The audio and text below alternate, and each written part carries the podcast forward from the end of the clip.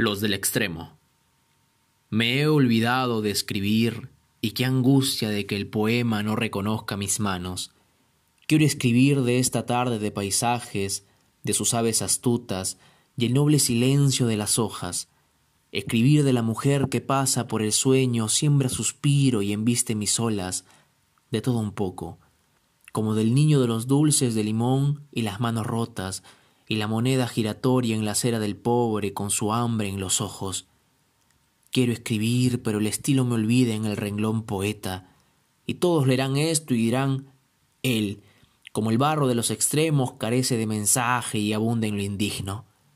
Pero quiero escribir justamente de aquel barro, de aquella estera y su palo y del balde que impide inunde el rancho, de la arena dócil de quien corre sobre el sol, de la quincha titánica contra los huaicos, de mi noción del que vive a mis extremos, tus extremos.